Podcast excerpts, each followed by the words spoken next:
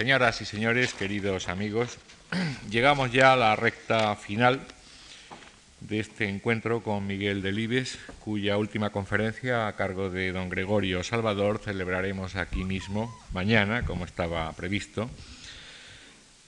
Encuentro que será clausurado el miércoles, pero en la Fundación Más Vida con la última de las mesas redondas también previstas. Esta tarde tenemos todos la alegría de haber podido recuperar la que iba a ser conferencia inicial de este ciclo y que una inoportuna gripe ha desplazado casi a su final. En todo caso, la intervención de don Francisco Umbral en esta serie era obligada por, por muchos motivos. Junto a su obra de creación, numerosísima y que todos ustedes conocen, y tan creativa como sus narraciones, Francisco Umbral ha desarrollado también una amplia actividad en el ensayo, y nos ha legado excelentes aproximaciones a Larra, Anatomía de un dandy, a Lorca, un poeta maldito, a Valle Inclán, a Ramón y las vanguardias, e incluso a, Lola Flores, eh, Sociología de la Petenera. Y por supuesto también lo pueden ustedes ver en la, exposición eh, un libro sobre eh, Miguel Delibes, de quien ha sido y es amigo personal desde hace muchísimos años, desde aquellos tiempos de Delibes, director del norte de Castilla. Prosista excepcional y uno de los mejores escritores españoles contemporáneos, Francisco Umbral en realidad no necesita presentación ninguna y simplemente quiero agradecerle en nombre de todos los que hemos colaborado en este encuentro con Miguel Delibes su eh, cariñosa aceptación desde el comienzo a participar en el mismo y que esté aquí hoy con nosotros venciendo muchas dificultades y a todos ustedes que nos acompañan esta tarde también muchas gracias.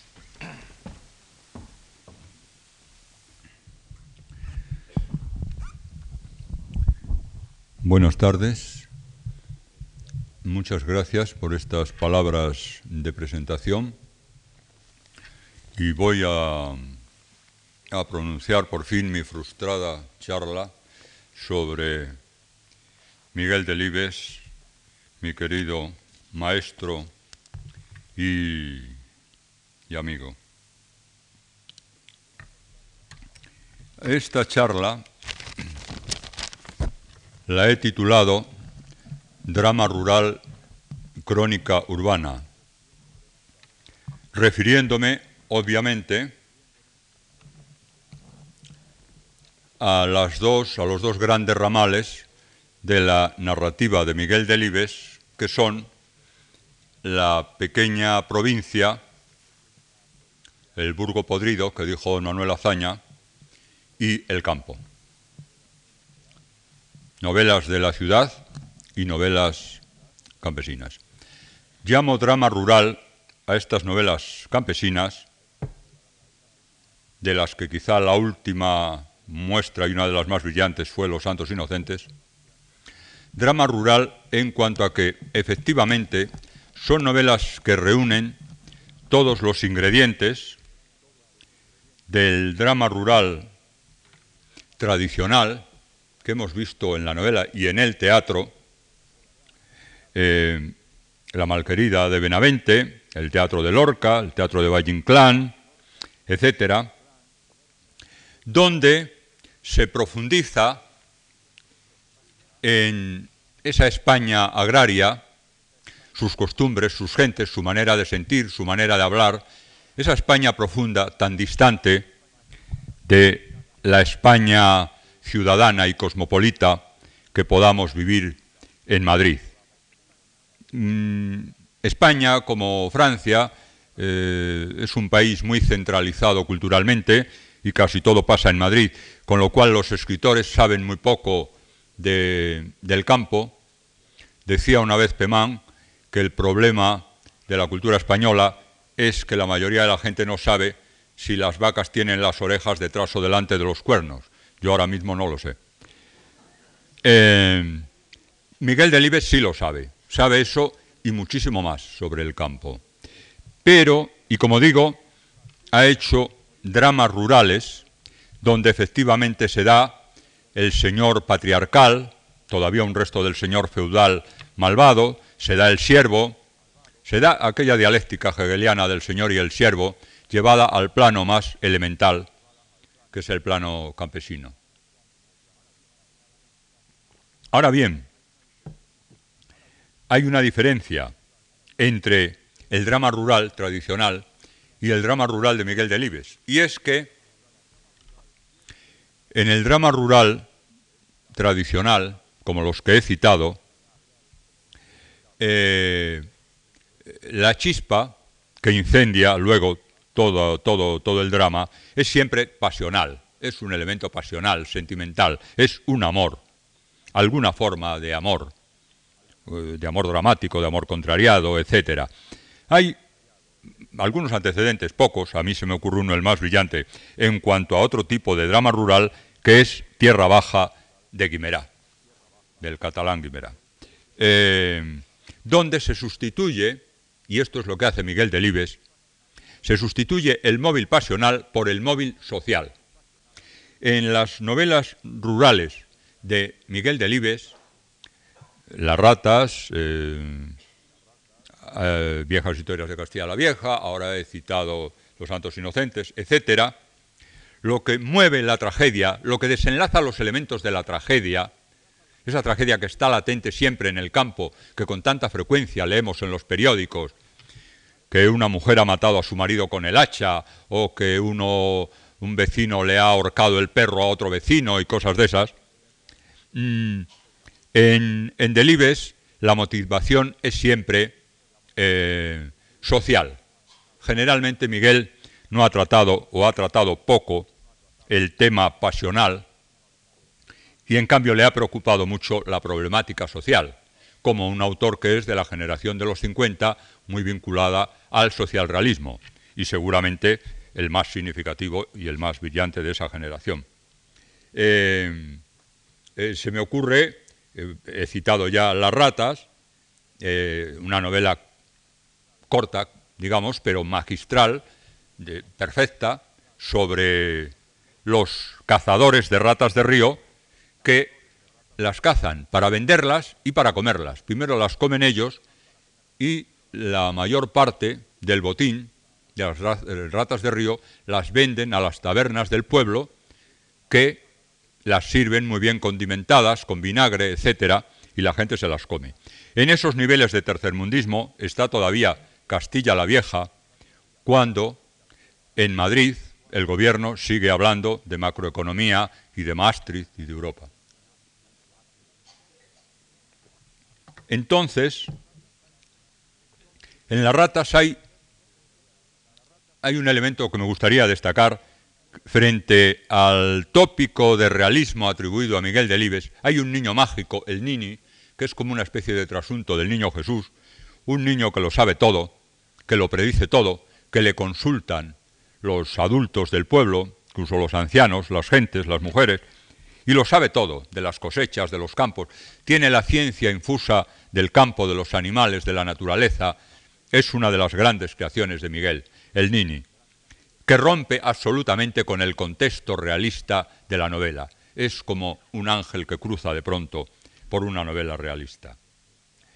Los Santos Inocentes, por hablar del drama rural más quizá más conocido porque fue llevado al cine y quizá el último que ha escrito Miguel Delibes, pues nos presenta la oligarquía campesina, nos presenta al tonto, que con, su único amigo que es un pájaro, la Milana, y su estribillo, Milana bonita, Milana bonita.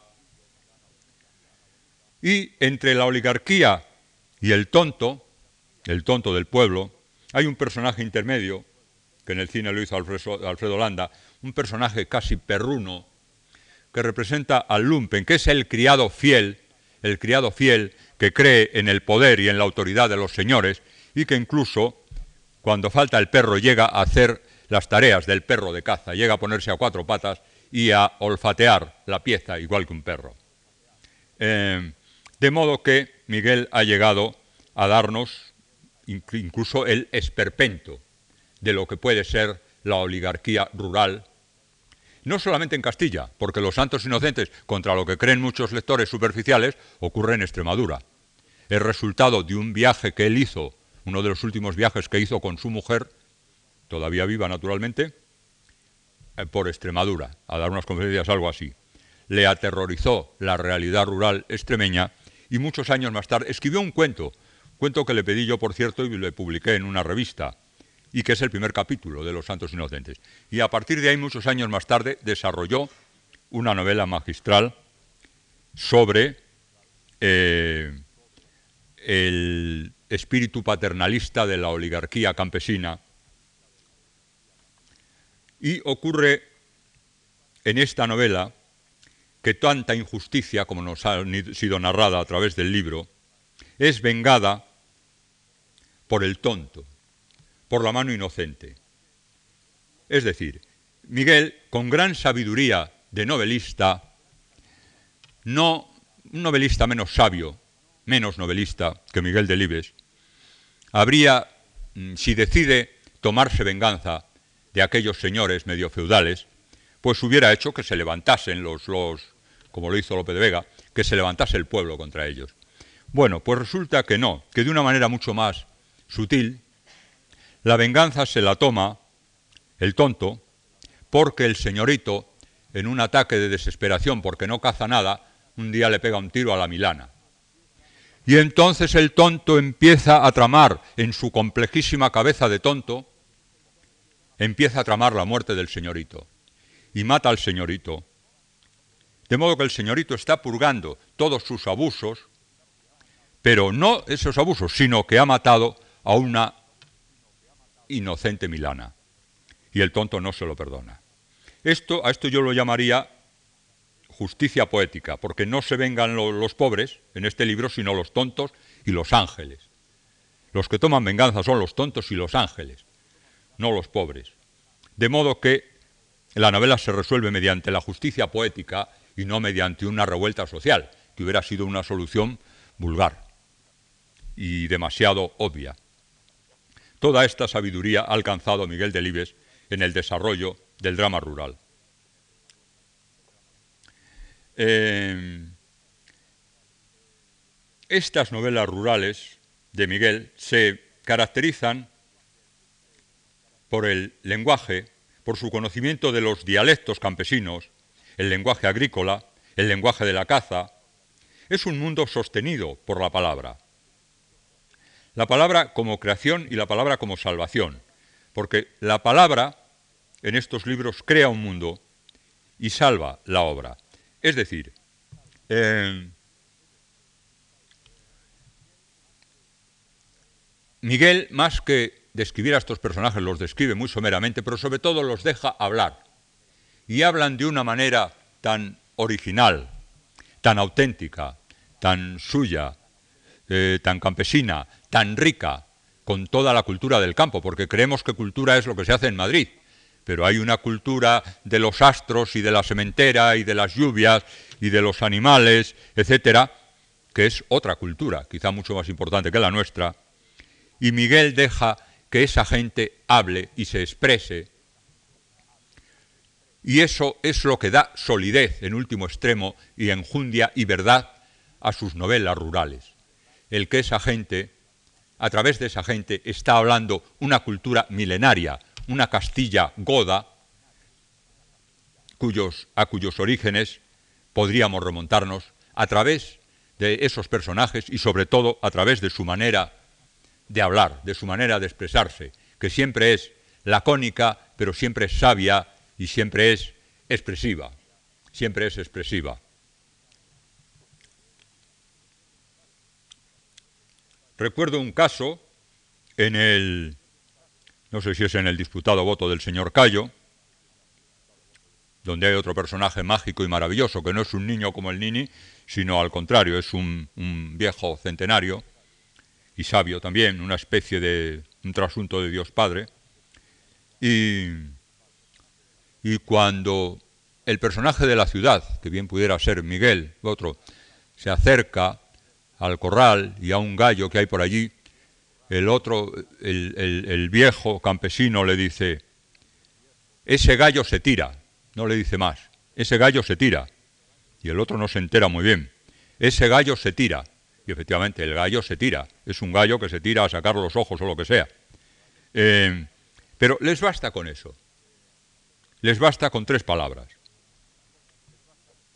Son lacónicos, pero cada palabra suya es sabia y sobre todo está cargada de pasado. Habría que hacer una arqueología del lenguaje campesino, sobre todo en las zonas donde nació el español con el nombre de castellano, en Castilla la Vieja. Creo yo que esto es lo que da más sustancia, más cimiento a esas novelas de Miguel Delibes. El lenguaje, mm, porque cuando habla él, cuando habla Miguel Delibes, cuando habla el novelista, sus descripciones son sobrias, impersonales, austeras. Cuando la prosa se enriquece y se hace fascinante y distinta de cualquier prosa ciudadana, es cuando hablan los personajes de lo que conocen, con su sintaxis peculiar. Entonces es cuando aquello adquiere un espesor de verdad absolutamente inigualable, incomparable. Eh, volviendo sobre el tema, luego hablaré un poco del debatido realismo de Miguel, que yo creo que no es tal cosa, pero hay un libro, Viejas Historias de Castilla la Vieja, que son relatos cortos, un libro que en principio se editó por Lumen con muchas fotografías del campo de Castilla, son relatos cortos que ni siquiera son cuentos, algunos son de final abierto, y entonces, en esos relatos cortos está toda la poesía con que Miguel ve ese mundo.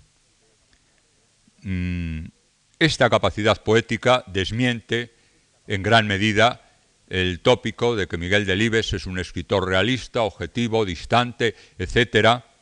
Mm, no es cierto.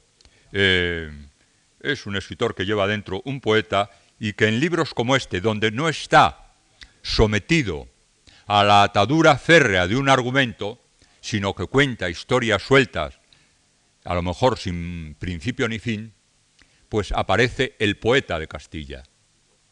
Es para mí un libro poco conocido, pero uno de los libros más hermosos, más hermosos de Miguel.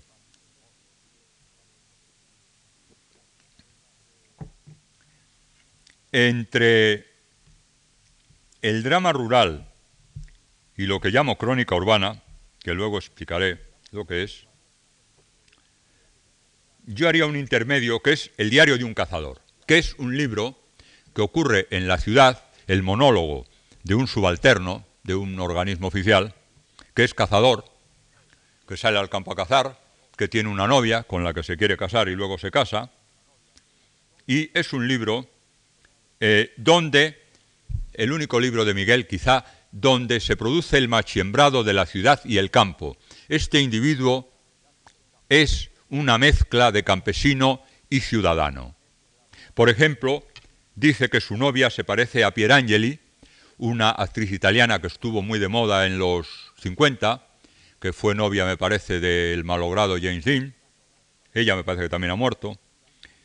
Entonces, él tiene una cultura ciudadana, superficial, infracultura, es capaz de comparar a su novia con una actriz extranjera, pero al mismo tiempo es un hombre con una gran pasión por el campo, no solo por la caza, sino por el campo.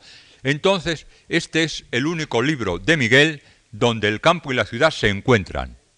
Y se encuentran en un hombre que para mí simboliza, en su monólogo poemático, simboliza algo, un fenómeno muy de los 50 y de los 60 y de los 70, que es es decir, del tardofranquismo, que es la inmigración campesina, un tipo híbrido de nuestro tiempo. El, hombre que se viene, el campesino que se viene a la ciudad, donde le dan una portería en un inmueble o donde está de vigilante en unas obras por la noche o algo así.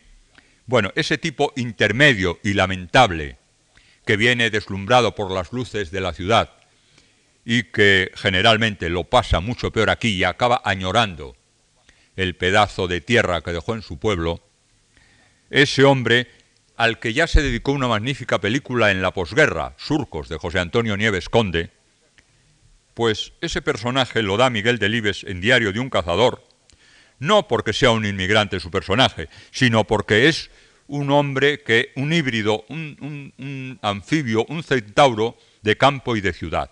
Y el equilibrio está perfectamente logrado y como digo resulta un monólogo poemático, puesto que es un diario, no es muy coherente que un hombre tan elemental, un subalterno de una institución, lleve un diario. Pero salvado esto, eh, e, ese monólogo que supone el diario íntimo, ese monólogo eh, donde Miguel consigue fundir el diálogo campesino y el, lenguaje campesino y el lenguaje de la ciudad, es de un equilibrio y de una belleza asombrosa y sobre todo me parece una obra singular porque como digo es el único libro de Miguel donde se encuentran la ciudad y el campo. Y entramos, entramos en la crónica urbana. Eh, Miguel ha hecho por extenso la crónica de la pequeña provincia, repito, lo que don Manuel Azaña llamó los burgos podridos, se supone que esta pequeña provincia es Valladolid, aunque él no lo dice nunca de una manera expresa. Y aquí hay un fenómeno curioso. En sus novelas campesinas, Miguel Delibes describe minuciosamente el paisaje, el campo. Nos explica cada sembrado, cada flor, cada pájaro, mm, eh, todo el paisaje. Hace descripciones minuciosas, sabias, muy, muy valiosas literariamente, del campo. Hace paisajismo literario. En cambio, en sus novelas de la ciudad, no habla nunca de la ciudad. Miguel Delibes no hace paisaje urbano. Conoce Valladolid perfectamente, igual que yo, que vivía allí 25 años, mejor que yo, mucho mejor que yo, y nunca hace paisaje urbano. Se ve que o no le gusta, o no le interesa, o no le dice nada, o no sabe hacerlo. Lo cierto es que la calle de Santiago, la Plaza Mayor, el mercado del Val, los barrios periféricos, lo más característico de Valladolid, nunca aparece en, las novelas de Miguel. Nunca es descrito, no describe la ciudad.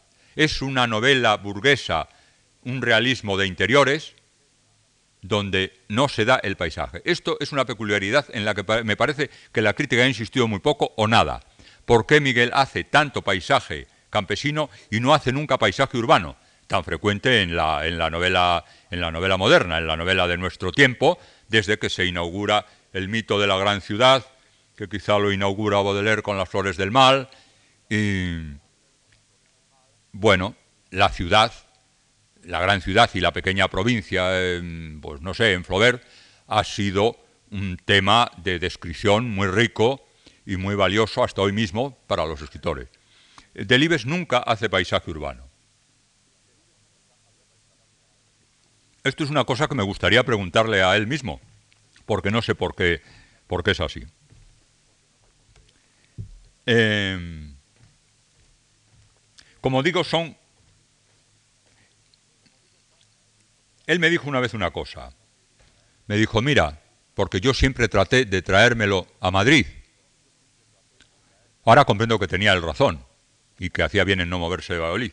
Pero yo, de joven, creía que le convenía venirse a Madrid no a triunfar, que ya había triunfado, sino a otras cosas.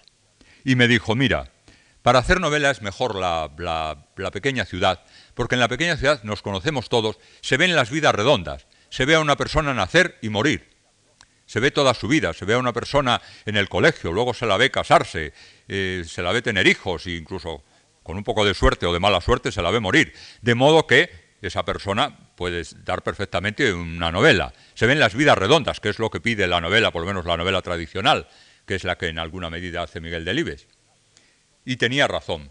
En Madrid se conoce a una persona en un acto y a lo mejor no se la vuelve a ver, nunca jamás, nunca más. O se ve, incluso los buenos amigos nos vemos muy de tarde en tarde. En cambio, la pequeña ciudad permite ver las vidas completas y eso es un material novelesco muy importante para, para narrar, y sobre todo para narrar a la manera tradicional, historias que empiecen y que acaben. Bueno, pues estas historias son conflictos pequeño-burgueses, potenciados siempre, porque si no, Miguel Delibes no sería Miguel Delibes, sería Pereda, y es muchísimo más que eso. Estos conflictos pequeño-burgueses están potenciados siempre por el sentido moral y la humanidad de los personajes. Es decir, lo que parece que va a ser una crónica urbana de una familia, de unos personajes, de pronto adquiere un giro moral profundo, porque Miguel Delibes, ante todo, es un escritor moral, como ustedes saben, es un moralista, no un hombre de sermones, ni mucho menos, pero sí un moralista. Y eso es lo que eleva, lo que hace levitar sus libros, estas historias de pequeños burgueses. Por ejemplo, la hoja roja, pues es la soledad. La soledad. Alguna vez se dijo, yo no sé si lo dijo él mismo, que el personaje de la hoja roja, un viejo jubilado, estaba inspirado en su propio padre. No lo sé, ni quisiera que esto le molestase si no es verdad. Pero yo lo oí, o me lo dijo él mismo, no lo sé, o algún trasunto había de su padre en aquel personaje. Son, como ustedes saben, porque a Delibes lo ha leído todo el mundo, los años que median desde la jubilación de un pobre hombre, que no es nadie ni nunca ha sido nada, un funcionario, prácticamente hasta, hasta, hasta su muerte casi. La soledad en que va quedando, es viudo, le abandonan los hijos que se vienen a Madrid a estudiar, le abandona la familia, le abandona todo el mundo, tiene una criada, la Desi, que, con, que es su única compañía, pero que al fin y al cabo es una chica de pueblo un poco burra que tampoco le entiende. Entonces, es quizá una de las novelas más hermosas que ha escrito Miguel sobre la pequeña burguesía de la pequeña ciudad, porque, como digo, esta novela está potenciada por la soledad, por la espantosa soledad que nos espera a todos a partir de cierta edad, con jubilación o sin ella, porque aunque no haya jubilación oficial, la vida nos jubila silenciosamente. Lo de menos es la jubilación oficial que sufren algunos. Los escritores no tenemos otra ventaja que nos libramos de eso. Casi todo escritor se muere escribiendo. Pero la jubilación oficial es lo de menos. Lo terrible es cuando la vida nos jubila silenciosamente y notamos que las cosas se van alejando de nosotros. Nos van dejando las cosas y las gentes. Desde luego, los primeros la familia, no cabe duda. Entonces, este poema de la soledad, que es La hoja roja, me parece uno de los libros más hermosos de Miguel Delibes en cuanto a la crónica urbana, que como digo es una novela de interiores, donde la ciudad apenas aparece, sí hay en La hoja roja un paseo por la calle principal de dos criadas con dos soldados, que van comiendo pipas y escupiendo las cáscaras a la espalda de los paseantes que van delante. Eh, pero así, algún apunte muy momentáneo. Generalmente la ciudad no aparece nunca. Cinco horas con Mario,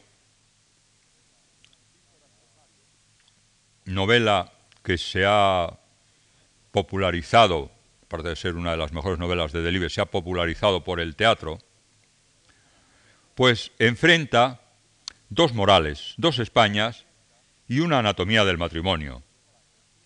En cierta medida, el muerto, como sabemos, es el monólogo de una viuda ante el cadáver de su marido muerto, en la noche que está el muerto en casa, hasta que se lo lleven de madrugada.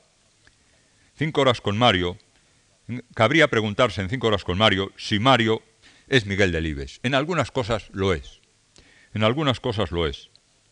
Eh, en algunos rasgos, incluso en algunas anécdotas, eh, el afán de ir en bicicleta, cuando eh, la gente empezaba a tener los primeros coches, un cierto catolicismo, o más bien cristianismo progresista, social, casi socialista, todo aquello muy de los años 50. Mm, en alguna medida es Miguel Delibes aquel personaje. En cuanto a Menchu, la viuda, quien habla por boca de Menchu es la señorita provinciana de clase media.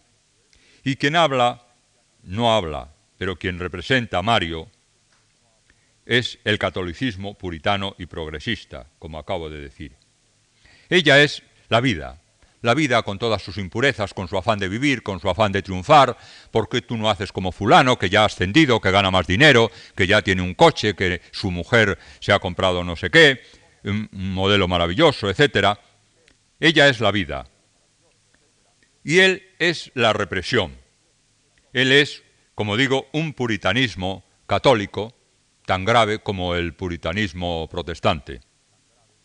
Él me dijo una vez, me confesó una vez, Después de mucho tiempo de escribir cinco horas con Mario, comprendí que la que tenía la razón era ella, que él es un tipo insoportable e inaguantable, con su puritanismo de todo tipo, es insoportable, que la que tenía la razón era ella, que quería vivir, que era un ser lleno de vida.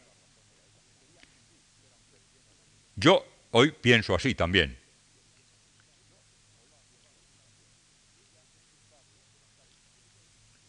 Ella es culpable, pero está viva.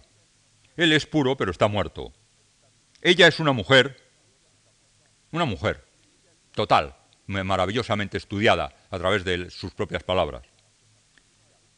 Y él es un esquema ético. No es un hombre, no acaba de estar dibujado, aunque tiene trasuntos del propio Miguel, de aquel Miguel de los años 50, no del de hoy, que naturalmente está mucho más maduro moralmente, intelectualmente, pero es un esquema ético es un esquema ético que podíamos encontrar en la revista El Ciervo, en, el concilio vaticano aquel que hubo de Juan XXIII y cosas así. Es un esquema ético. Y ella es una mujer de verdad. A lo que se enfrenta es a un esquema moral. Otra cosa que es Menchu, porque es uno de los personajes más ricos que ha creado Delibes en toda su novelística, otra cosa que es, es una Madame Bovary en potencia, una Madame Bovary reprimida, esa casada de provincias, profundamente frustrada por el matrimonio, por la provincia, por el marido, que en el caso de Miguel no, no acaba teniendo amantes como en el caso de Flaubert, ni suicidándose, todo esto queda al margen de, de la novelística de Miguel Delibes, muy al margen, pero hay algo también de Madame Bovary, como digo, de una Madame Bovary reprimida, Em, otra maravillosa crónica urbana es mi idolatrado hijo Sisi. Aquí observemos que se trata siempre de matrimonios frustrados. Aquí el matrimonio se frustra por el egoísmo, sobre todo del marido, pero en realidad de la pareja, de tener un solo hijo. Un solo hijo, quizá para cuidarle mejor, para darle más cosas, que teniendo doce, o por propia comodidad mm, personal. Pero claro, ese único hijo se lo matan en la guerra civil. Es una especie de, bueno, de canto a la fecundidad. Miguel ha tenido no sé cuántos hijos, hoy es un patriarca lleno de nietos, de yernos, de nueras, de gentes, de hijos, de hijas, y naturalmente hay como una denuncia, hay una denuncia de este problema tan debatido hoy de si un hijo o dos o quince. Eh, Ahora observemos una cosa que me interesa más. Son dos novelas sobre el matrimonio, Cinco horas con Mario y Mi deslatado y José sí, que, ninguna, que las dos ponen en cuestión el matrimonio, pero ninguna de las dos aborda la crítica total del matrimonio. Hoy, como sabemos, el matrimonio está en crisis, es una institución sometida a continuas modificaciones, a continuos cambios, eh, la gente se separa y se vuelve a casar, los matrimonios fracasan, eh, sobre el matrimonio se debate todos los días, y Miguel nos presenta matrimonios frustrados, pero frustrados mm, por causas ajenas al propio matrimonio. En, Cinco horas con Mario resulta que aquel señor, pues era un borde insoportable, que con su moralismo y su afán de humildad y de pobreza, aquella pobre mujer la tortura y la tiene muy aburrida. Eh, en, en Mi idolatrado y José sí, que es una de las primeras novelas de Miguel, pues el matrimonio se frustra por egoísmo, por, por este problema del hijo único que les matan en la guerra y que parece un alegato en favor de la fecundidad. Pero las dos novelas y otras novelas de Delibes, que no voy a aludir para no hacer esto interminable, mm, lo que nos cuentan es la frustración del matrimonio. Pero Miguel nunca se ha atrevido o no ha querido, no ha abordado la crítica absoluta del matrimonio, como tantos novelistas han hecho hoy. No digamos, por ejemplo, los norteamericanos, que no tienen casi otro, otro, otro tema, desde Abdic hasta, hasta tantos otros, eh, hasta los más jóvenes. Yo creo que esto no supone ninguna clase de puritanismo en Miguel Delibes. Lo que supone es que su matrimonio fue feliz y maravilloso. Es el único matrimonio feliz y perfecto que yo he conocido. Aunque no sé si en una conferencia se debe de hablar de aspectos privados, pero yo soy partidario de la crítica heterodoxa y no de la crítica científica que se lleva hoy y de mezclar la vida con la obra. El matrimonio de Miguel se frustra por la muerte de la mujer, pero era un matrimonio perfecto. Comprendo que un hombre que ha vivido un matrimonio perfecto, luego le salen unos hijos buenísimos, listísimos, unas hijas maravillosas, guapísimas y decentísimas, en fin, todo es tan maravilloso que, lógicamente, aunque Miguel, como intelectual, como observador de la vida, como novelista, vea que los matrimonios en torno, que la institución es un desastre, él no puede realmente formular una crítica, una censura definitiva del matrimonio, puesto que el suyo, puesto que el suyo fue maravilloso mientras fue. De modo que eh, la, digamos, la defensa, desde el momento en que no hay una condena radical del matrimonio tradicional, entendido a la manera tradicional. Desde el momento en que no hay en él una condena radical, puede decirse que hay una defensa. Él acaba salvando el matrimonio a pesar de todo. Acaba salvándolo en último extremo. Pero esto no es por un tirón moral o puritano, es porque creo que responde a su propia biografía, y la propia biografía manda mucho a la hora de escribir, por muy objetivo que se sea. Si él ha vivido un matrimonio perfecto, es muy difícil que escriba un alegato absoluto contra el matrimonio. Así que los matrimonios de sus novelas se frustran, efectivamente, pero por razones adjetivas. Nunca critica la institución en sí, tan criticada hoy y tan reformada y tan puesta en cuestión. Esto es muy particular de Miguel Delibes y, como digo, creo que tiene una explicación biográfica más que una explicación eh, moral una explicación biográfica.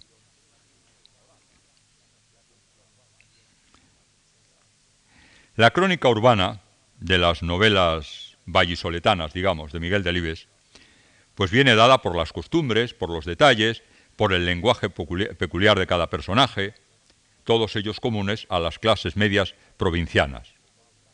Porque del mismo modo que Miguel tiene un gran oído para captar cómo habla el labriego, tiene un gran oído para captar cómo habla el pequeño burgués, el pequeño rentista de la ciudad, cómo habla la criada, cómo habla incluso el niño de tres años o de cinco años.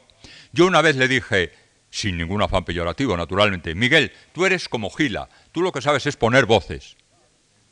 Pones voz de señora, voz de general, voz de paleto, mm, pones muy bien las voces, es decir, la gente habla como tiene que hablar.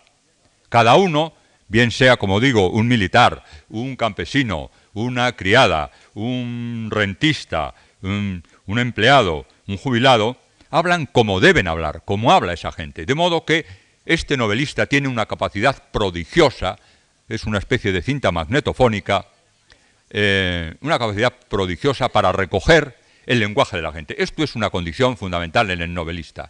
Sin este don no hay novelista posible. Si un personaje empieza a hablar y empieza a hablar como el autor, y en él a quien estamos oyendo es al autor, que les ha ocurrido, les ha ocurrido a muchos, que cuando los personajes empiezan a hablar, y ocurre también en el teatro, resulta que hablan como el autor, todos. Esto no ocurre en Miguel Delibes. Cada personaje habla como lo que es. He dicho cinta magnetofónica, pero no es exacto, porque, naturalmente, Miguel hace con ese lenguaje con el lenguaje de la criada, o con el lenguaje del jubilado, o con el lenguaje del rentista, o con el lenguaje de la, de la viuda de cinco horas con Mario, hace una obra de arte. Un prodigio de síntesis, de concentración, de densidad, de expresividad, de vida dialéctica, de lenguaje vivo. hace una obra de arte. Entonces,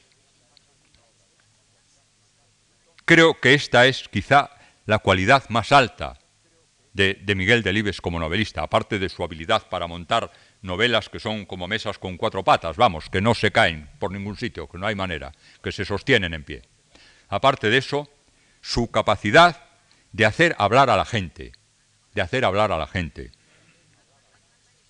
Decía un profesor francés de literatura, les decía a los alumnos, no cuentes las cosas, preséntalas. La novela no es contar pasó esto y pasó aquello y pasó lo otro, no, es presentarlo, que pase, que esté pasando, que esté ocurriendo ante el lector. El novelista que cuenta cosas que pasaron, que cuenta las cosas, no es un buen novelista. El verdadero novelista presenta las cosas. Y no dice, era un señor muy ingenioso, sino que oímos hablar a ese señor y dice cosas muy ingeniosas. El que dice era un señor muy ingenioso no es novelista, no sabe lo que es escribir. O era otra cosa, un señor muy tonto, o era hay que oír hablar al tonto, como se oye hablar al tonto de la Milana, y se ve que es tonto, y que cuando empieza a contar pasa del 13 al 21, sin solución de continuidad. Entonces se ve que es tonto. Bueno, pues esta técnica la, novela, la domina naturalmente Miguel Delibes. Sus personajes están siempre presentes, porque se definen por cómo hablan y por lo que dicen. No solo por lo que dicen, sino lo que para mí es más importante, por cómo lo dicen. Creo, como toda la lingüística moderna, y no es que yo sea lingüista, creo más en el significante que en el significado. Creo que lo que hace la novela es el significante más que el significado, y la prosa en general. El significante es riquísimo en Miguel Delibes mucho más importante que lo que dicen los personajes es cómo lo dicen. Y lo dicen exactamente como tienen que decirlo. Parece que como tienen que decirlo, pero como digo, Miguel no es una cinta magnetofónica, sino que em, con, ese, con, con ese hablar de la gente, él nos da el realismo de segundo grado, que es la literatura, un realismo convencional, eh, que es el arte aquella, aquella famosa, aquel famoso ensayo de Foucault, esto no es una pipa, sobre una pipa eh, dibujada por, por Magritte. Efectivamente, no es todo el mundo que ve el cuadro dice una pipa. Y Foucault dice, esto no es una pipa, evidentemente no es una pipa, es un cuadro donde parece que se ha reproducido, se ha pintado una pipa, pero no es una pipa. Una pipa es una cosa que se coge y se enciende y se fuma lo que hay en el cuadro no es una pipa, es la imagen de una pipa, es otra cosa. Bueno, pues del mismo modo, no podemos decir, Menchu es Menchu, es una señora de provincias que se ha quedado viuda y que aprovecha esa noche para alargarle todas las verdades al marido, todas las verdades que se había callado toda la vida. No, Menchu no es esa señora, Menchu es una obra de arte. Esto no es Menchu, igual que esto no es una pipa. Pero eso nos llevaría demasiado lejos.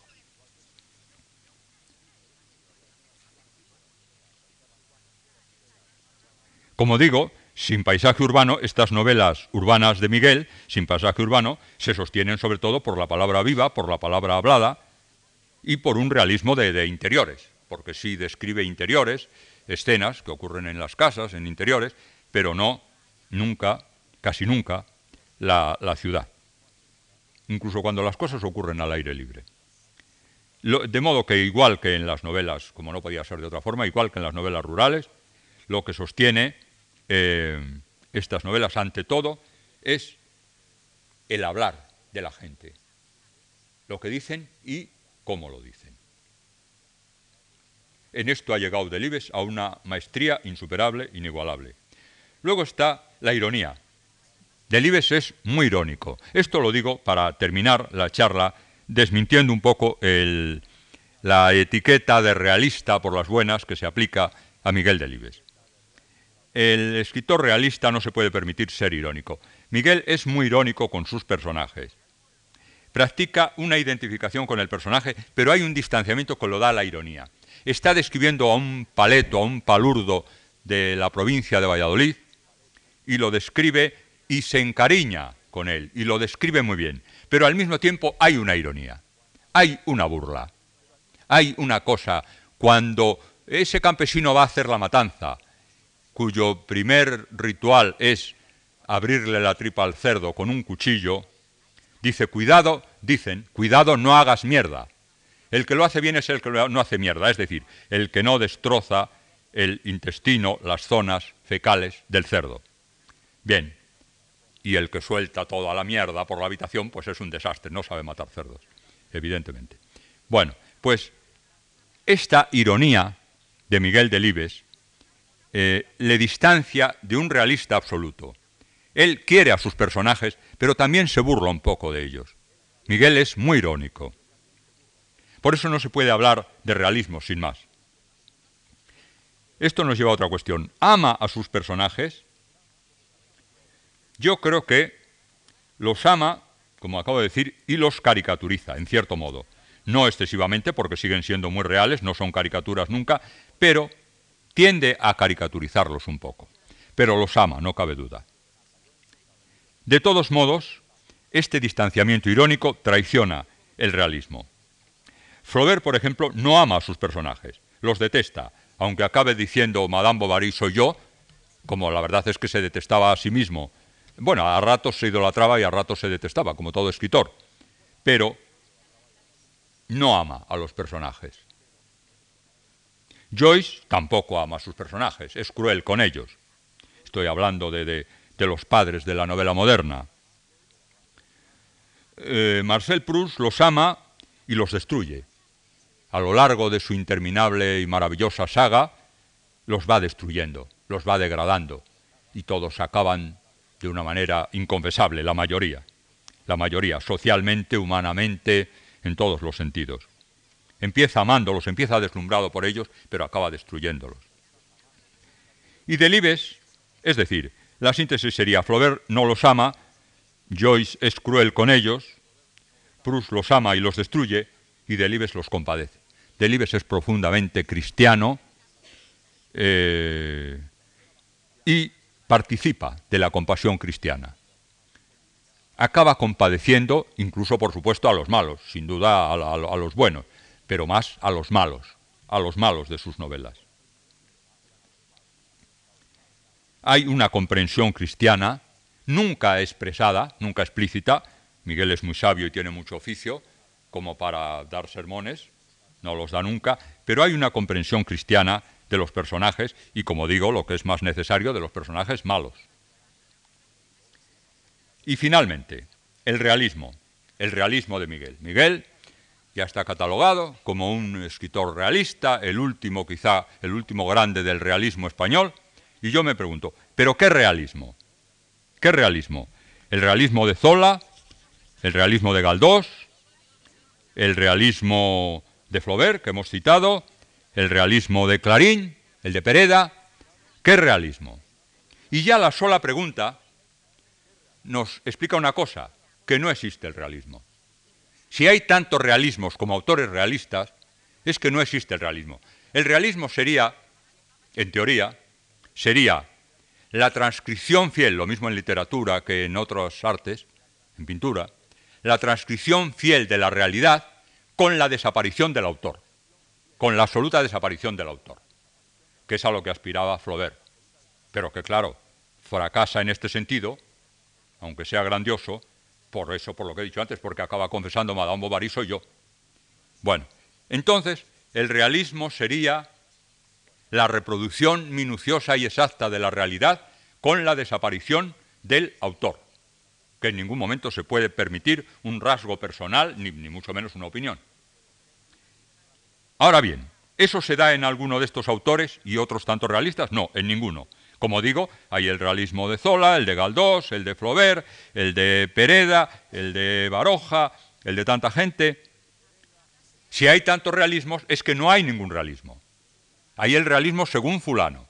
El realismo es imposible, el realismo no existe. Una novela, por muy realista que sea, sabemos, si el autor es importante y tiene voz propia, sabemos que es de fulano. Sabemos que es de Galdós, nunca podemos confundir a Galdós con Flaubert, entre otras cosas porque Flaubert escribía mucho mejor que Galdós. Entonces, nunca podemos confundirle. De modo que el realismo no existe. Ya la, propia pluralidad de realismos está negando el realismo como una escuela que consiste en la reproducción fiel de la realidad y en la desaparición del autor. El autor está siempre presente y en las novelas de Miguel Delibes está absolutamente presente. No se puede confundir una novela de Miguel Delibes con una novela de Galdós, maestro del realismo español. De modo que no, no existe el realismo, existe el realismo según fulano. Y toda la obra de Delibes no es una obra realista, es mentira. Es el mundo según Miguel Delibes. Eso es lo que le da grandeza, voz propia, personalidad, importancia, un lugar singular y permanente en la literatura española, en la literatura en general, a Miguel Delibes. El que siempre es él. Es, yo me, casi me irrito cuando se habla del realismo de Miguel Delibes porque me parece una injusticia. Es el mundo según Miguel Delibes. El mundo según Miguel Delibes, que es igual que el mundo eh, según Cervantes, que tampoco es realista para nada, o el mundo según Marcel Proust, que tampoco es realista para nada. El mundo según Miguel Delibes. Eso es lo que nos apasiona, lo que homenajeamos y lo que respetamos en Miguel Delibes. Muchas gracias.